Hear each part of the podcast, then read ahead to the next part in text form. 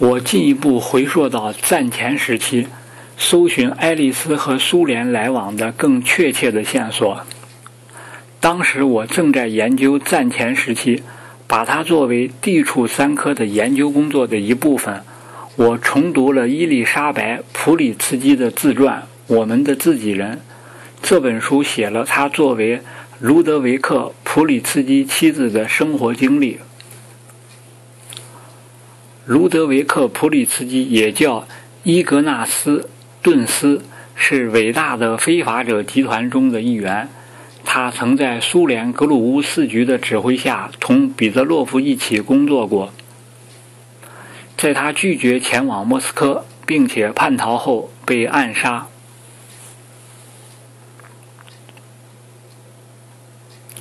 我第一次读这部书时用的是英文译本。但这次我研究了它的法文原版，我找出了英文译本上没有出现的一段很不寻常的叙述。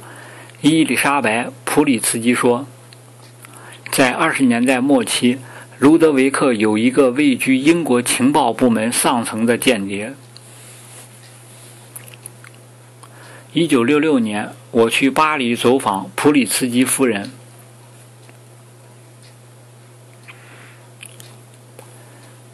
这位相当厉害的夫人对关于她丈夫过去事情的回忆持相当谨慎的态度，并且对所有西方帝国主义的间谍都心存怀疑。我绕着圈子说了一通之后，提起了他书中的那一段话。我壮着胆试探地说：“他一定是把日期搞错了，大概这个间谍是菲尔比吧？”他变得相当恼火，吵吵嚷嚷地说我无知。那不是菲尔比，他急促不安地说：“卢德维克1928和1929年间曾在阿姆斯特丹指挥过这个间谍。”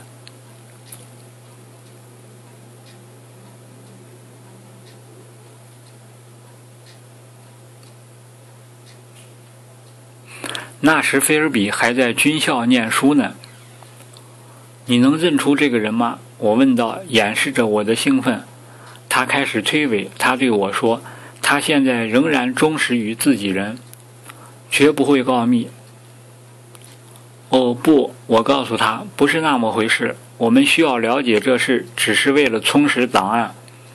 我从公文包里拿出二十张照片，有些是假照片，另外一些是她丈夫的同事的。其中有一张是爱丽丝二十年代中期的照片，他挑出了所有他认识的人的照片。爱丽丝的也在其中。我不知道这个人的名字，他对我说，但我肯定这是个熟人。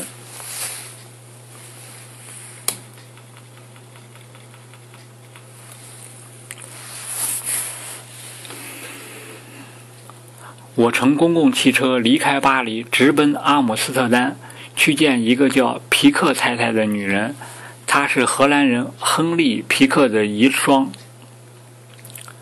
亨利·皮克曾以一个苏联的非法者的身份活动，战前在英国招募了几个间谍，其中包括在英国外交部担任译电员的约翰·赫伯特·金。伊丽莎白·普里茨基提议我去拜访皮克太太，或许皮克太太能对他挑选出来的照片提供一点新情况。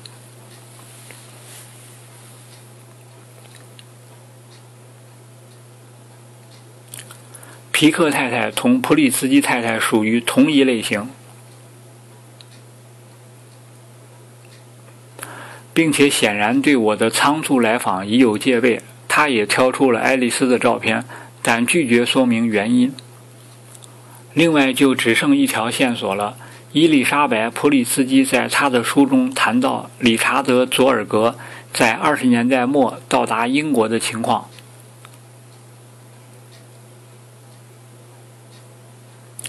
佐尔格是苏联非法者的一个重要人物。二次大战期间，他在中国和日本建立了一个历史上最重要的间谍网。那次去英国的使命是非常危险的，但是他告诉我，他不知道更详细的情况。并且明显的试图阻止我去访问佐尔格的遗孀克里斯蒂娜。她住在纽约附近一所女子学校里。我打电报给军情六处驻华盛顿的联络官史蒂芬·莫布雷，请他去拜访这位太太。克里斯蒂娜·佐尔格虽给这幅拼木玩具拼上了最后的一块，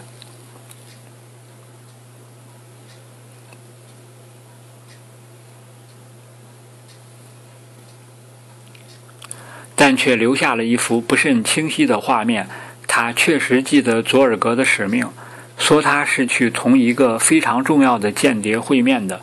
虽然他对这个间谍的身份一无所知，他回忆起了一个片段：一次在伦敦的一个街角的会面，他同李基一起去和那个间谍会面，但是李基让他远远地站在后面掩护他，以便惹上麻烦。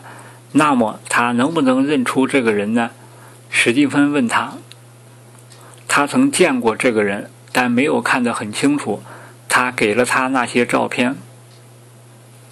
这个人看上去眼熟，他说，但我不能断定，毕竟是过去那么多年的事了。这张照片是爱丽丝的。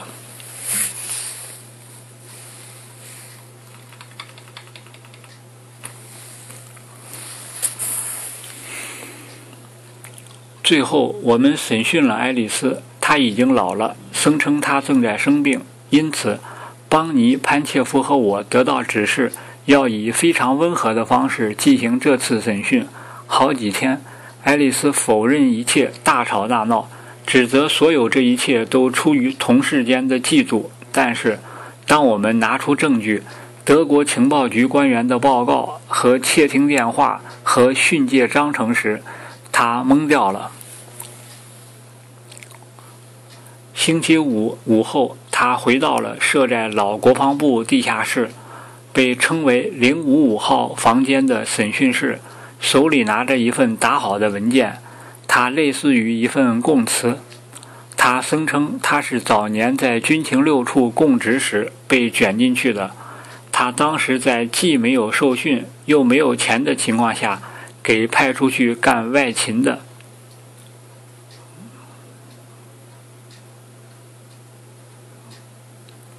为能够得到更多的情报作为交换，他开始向他的阴兄，也就是他的代理人齐兰斯基提供关于军情六处工作计划的零碎消息，而齐兰斯基同冯彼得洛夫有联系。这是一场危险的游戏。不久，他就受到了讹诈。他说他的妻子病了，他需要钱。所以他同意向齐兰斯基提供更多的情报。爱丽丝的供词避开锋芒，小心仔细地演示了实质性问题，诸如他送了哪些情报、送到哪里去了等等。因此，在审讯中，我们要求他说清楚这些事情。他承认曾送出英国情报机构作战指令计划的详细内容。并透露过窃听希特勒和里宾特洛普之间专线电话的情报，尽管他知道这些材料将由彼得洛夫送往德国。德国情报局的情报一部分是来自史蒂文斯和贝斯特，他们在荷德边境中了盖世太保的圈套而被德国抓获。我们一直到战后才能同他们谈话。他们在接受审讯时说：“他们非常奇怪，德国情报局怎么会对军情六处的情况知道的那么多。”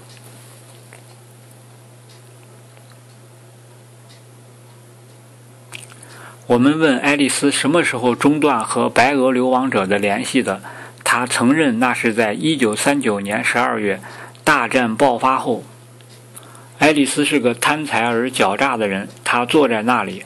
被揭去了肩章，面色苍白，大腹便便，但我从没有听到过他表示一点歉疚。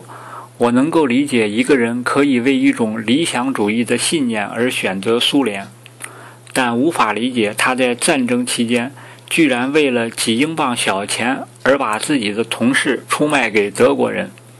我告诉他，要是他是在1939到1940年间给抓获的，他早就被绞死了。爱丽丝显然以为审讯已告结束，但实际上还刚刚开始。我说：“我们要知道有关他和苏联交往的事。”他不由得在我们面前摇晃了一下，然后发起反击。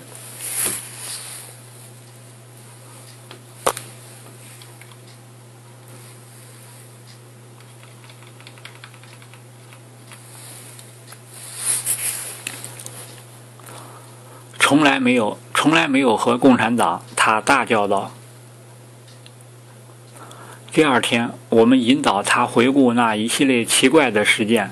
他的澳大利亚之旅，他仓促返回伦敦，以及这些活动和彼得洛夫叛逃在时间上的一致性，他矢口否认。甚至在有关他退休前的一些活动的谎话被一再戳穿时也是如此。同样，我们对他说可以免于起诉，但也不能使他改变主意。尽管这样，我可以肯定爱丽丝和俄国人有关系。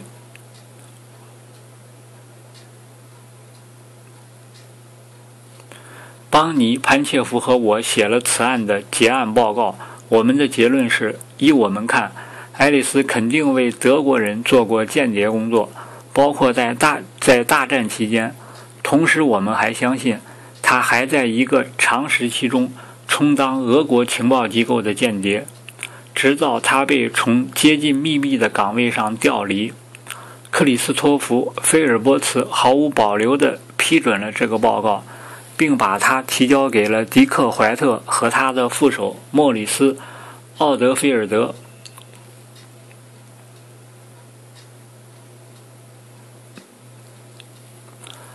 奥德菲尔德是个腼腆的好人，嗯，深谙反间谍工作的原理，但却缺乏对人的品质的判断力。起初，他怀疑爱丽丝的供认的真实性。直到最后，潘切夫给他放了审讯时关键对话的录音，他才相信。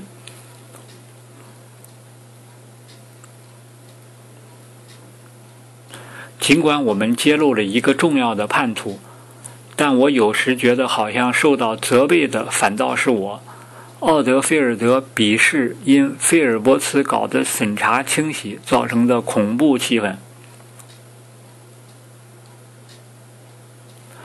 竭力督促迪克改变主意。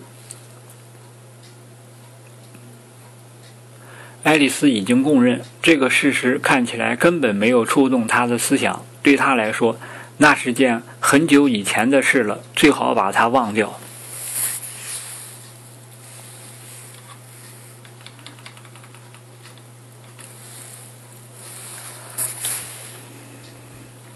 六十年代末，反对调查的气候有了转变。我急切地想使流畅的某些结论在两个情报机构内部得到更广泛的传播。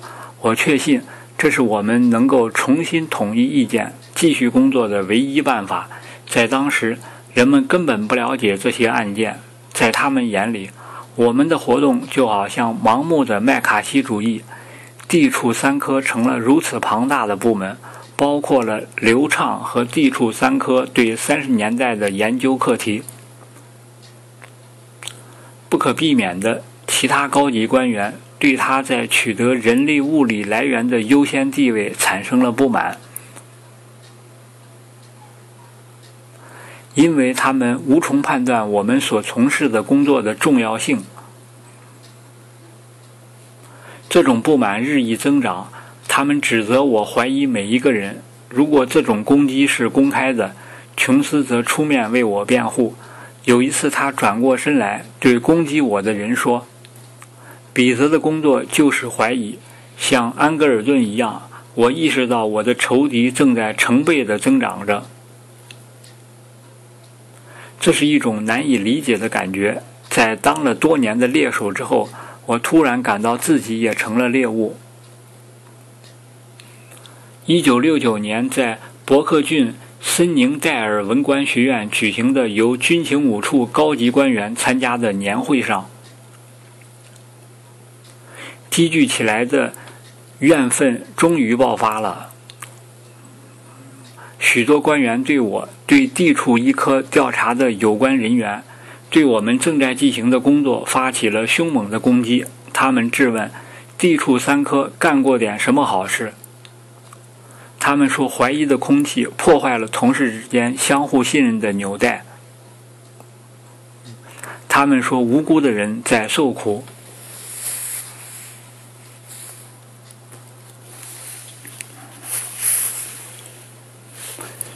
谁是无辜的人？我说那是撒谎。谁？你们说出名字来。我的手脚是被捆住的，我既不能说多了，又不能说少了。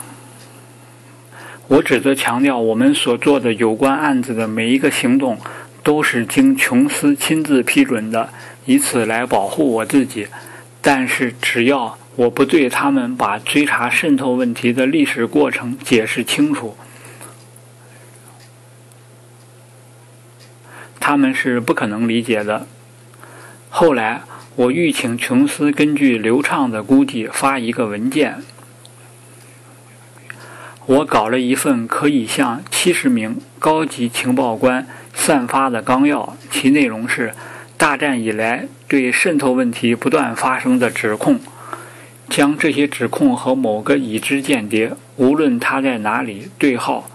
指出，至今仍有大量无法解释的指控，琼斯甚至连想都不想就把它否决了。如果我这样做，彼得，他说，那会毁掉我们的，我们将再也不能恢复了。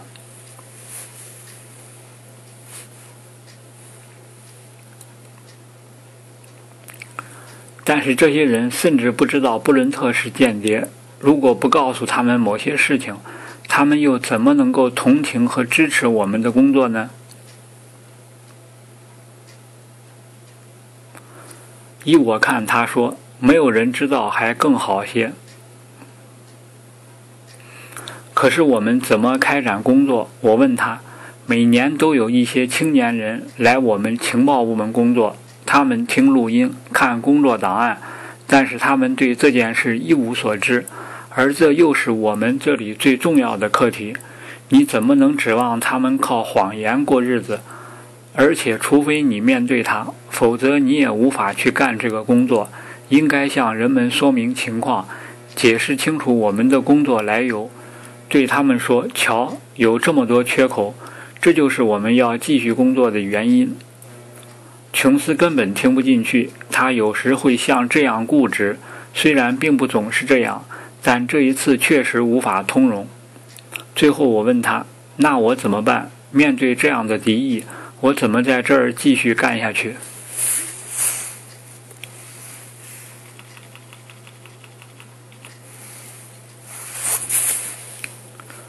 琼斯突然变得冷酷。这就是你坐在那里评判别人的是非所必须付出的代价。一九六八年，汉利的问题澄清后。他被任命为反间谍处的处长。自从上一年那件伤感情的事件之后，汉利和我几乎不说话。他虽然从没说起过，但是我能看出他为我做出调查他的决定而责怪我。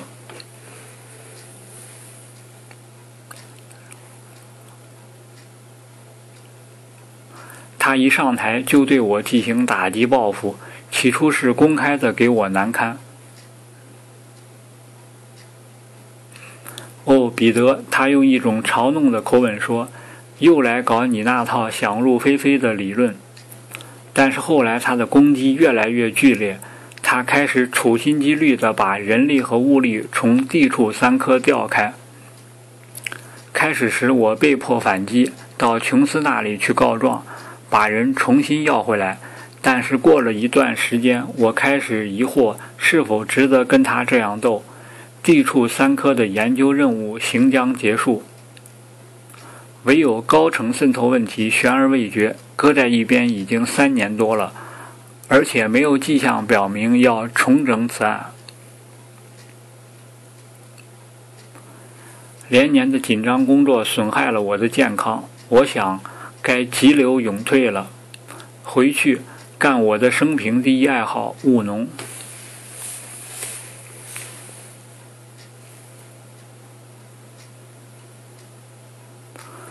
我决定在我退却之前，至少应该和汉丽来一次正面交锋。我去见他，直截了当地问他为什么要想方设法把我挤走。他声明不存在故意为难的问题，只是因为地处三科太庞大了，并且指责你们的呼声也在日益高涨，说你们忽视了像对大臣的安全状况做出估价这一类虽不起眼，但又相当重要的工作。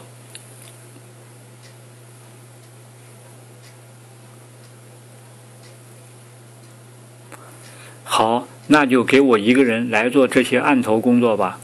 但汉丽却拒绝了。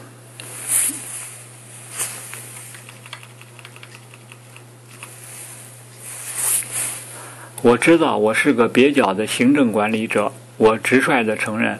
但是你能肯定这样做的真正原因，不是因为你记恨这类工作吗？他的脸唰的一下红了。他知道我指的是什么。但是否认个人经历影响了他的判断力。我想你知道那是我干的吧？我说：“你看过那份档案没有？”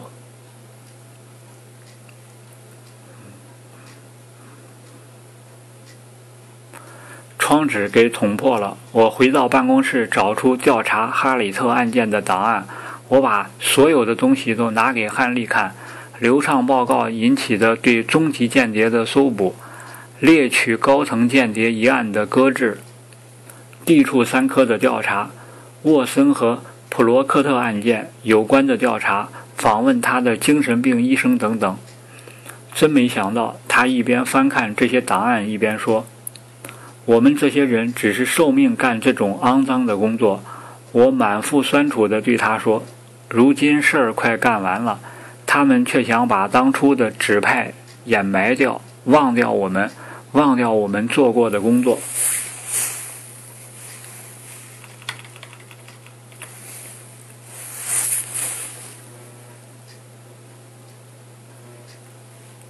掌握大量可怕机密的沉重负担，只由区区几个人肩负着。这件事给了汉利深刻的印象，他意识到他缺乏这方面的经验。而且他对地处仅有的知识，还是出自他五十年代处理波兰事务的那段经历。为了把地处的工作搞好，必须有人给他指点。有一天，他把我叫到他的办公室，对我说明了他面临的问题。他非常直率，我为此而敬重他。他还是想要拆散地处三科。他对我说：“地处三科的大量工作已基本完成，同时。”他正计划全面改组地处。无论如何，他要我当他的有关此项工作的私人顾问。我可以看每一份文件，接触处理的所有案件，以我十五年来所熟悉的情况给予他指导。和其他人不同，我一直没有离开过地处。正如迪克·怀特找我谈话时所约定的，我不被提升。但也不会被调来调去。每过一年，从一个部门换到另一个部门，地处成了我的生命。我知道每一个案子和卷宗，汉丽的提议是合理的，我立即接受了。但是渗透的问题仍然还悬在那儿。我说道：“谁来继续干这工作？我们不能让这件事再划过去了，否则……”其他拖下来的未结案件会堆积起来的。在一年多的时间里，我一直坚持认为，我们需要某种正式的机制来通盘考虑内部渗透问题。六十年代的问题是，局里没有一个部门负责调查有关渗透的指控，所有事情都做临时性的处理。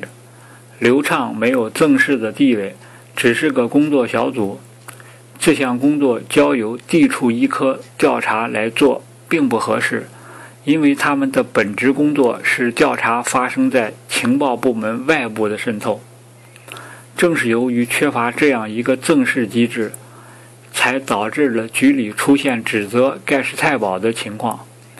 人们认为我们是在正常渠道之外进行调查活动。在军情五处这样一个等级意识浓厚的机构中，这自然是个大问题。有一个适当的部门专门从事这项工作，人们就会看到上司是充分支持这项工作的。换句话说，他就有了合法地位。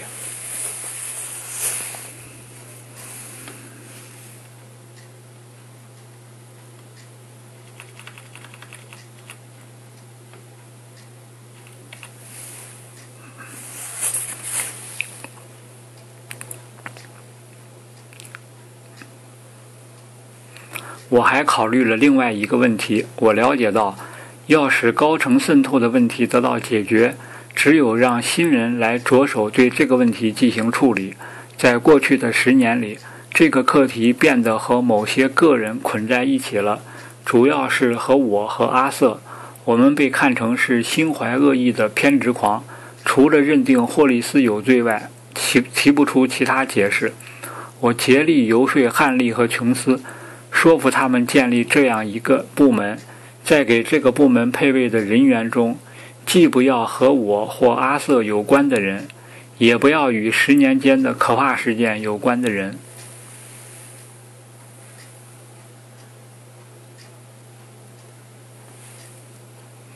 汉利表示怀疑，但是琼斯马上接受了这个想法，并劝说汉利把它合并入他的计划中去。到一九六八年末，改组完成了，D 处变成了 K 处，K 处分成两个单位，KX 处理所有的调查工作，上头有自己的领导；KY 负责作战指令和行动，也有他自己的领导。KX 合并了 D 处一科调查和老 D 处三科的大部分，由三个科组成：K 处一科和 K 处二科，即苏联和卫星调查科。K 处三科是从原 D 处三科分出来的研究科室，为调查科服务。另外还设了一个新单位，即 K 处七科，专门负责调查对英国情报机关渗透的指控。K 外包括 K 处四科，即作战指令科；K 处五科，即指挥间谍和行动科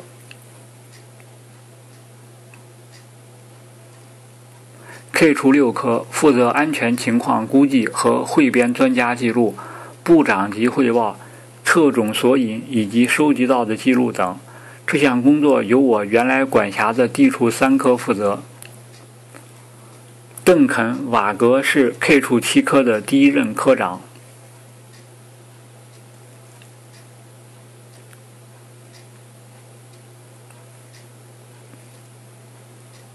他是一个很合适的人选，一个敏锐的、头脑冷静的官员。他善于辞令。一旦他想法形成，总能变得让人对他的建议心悦诚服。在十年前，他在听了霍顿妻子的怨诉后，为霍顿洗刷嫌疑，因此犯了错误而使事业受挫。但是靠了踏实艰苦的工作，其中有一部分是在我辖属的莫斯科大使馆工作组里的工作。他赢得了重要机会，即这次到 K 处七科的使命。他的助手是一位名叫约翰·戴的刚强的前海军军官。我极力提议，在此以前曾同渗透问题有牵连的人，一律不得在 K 处七科工作。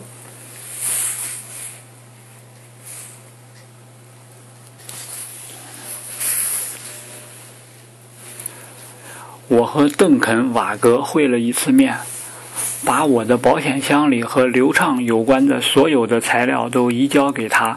这些材料包括我私下调查霍利斯的背景情况的全部记录，我对朗斯戴尔案件的分析，有关终极间谍的某些研究工作的资料。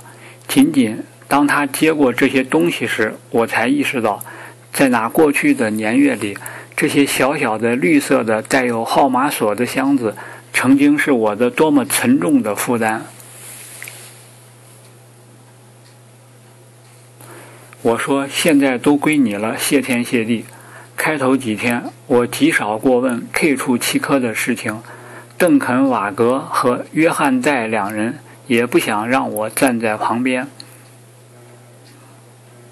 怕这样会给他们自己的行动自由和声誉造成损害。我理解他们，我把约翰·戴介绍给了布伦特。并且再一次谈起为什么1945年俄国人允许他离开军情五处的整个问题，布伦特总觉得这个事情有点奇怪。我想，如果他们逼迫我的话，也许我会继续待下去的，至少再待一段时间。我热爱我的工作，敬重盖伊·利泽尔和迪克·怀特，同时我希望还能再搞我的艺术。但是他们并没有要求我这样做。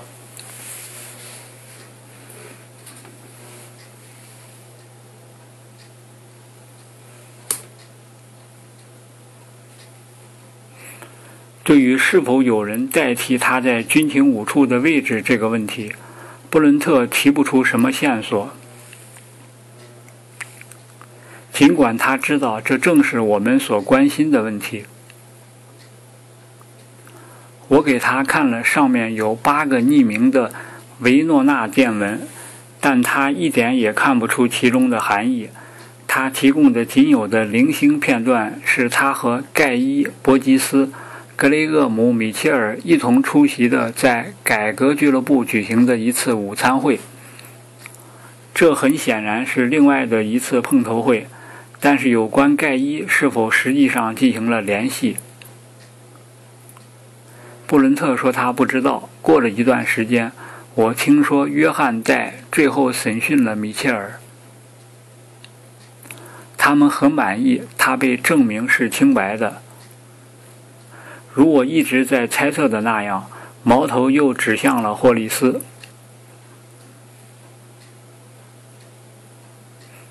有很长一段时间，我没听到什么消息。有一天，约翰在跑来见我。他带来了 K 处七科有关高层渗透的第一份报告。报告明确地得出结论说，霍利斯是最大的嫌疑犯，提议立即对他进行调查和审讯。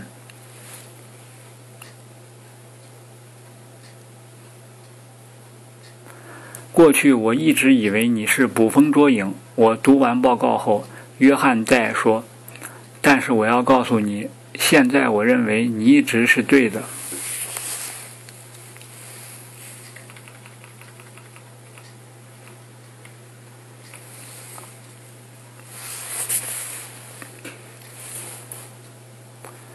这一次再不能躲避了，不管是对我、对琼斯，或是对那个悄然安居在加尔各答的萨默塞特别墅度过他的退休生活的。穿着黑色衣服打高尔夫球的那位先生，都是如此。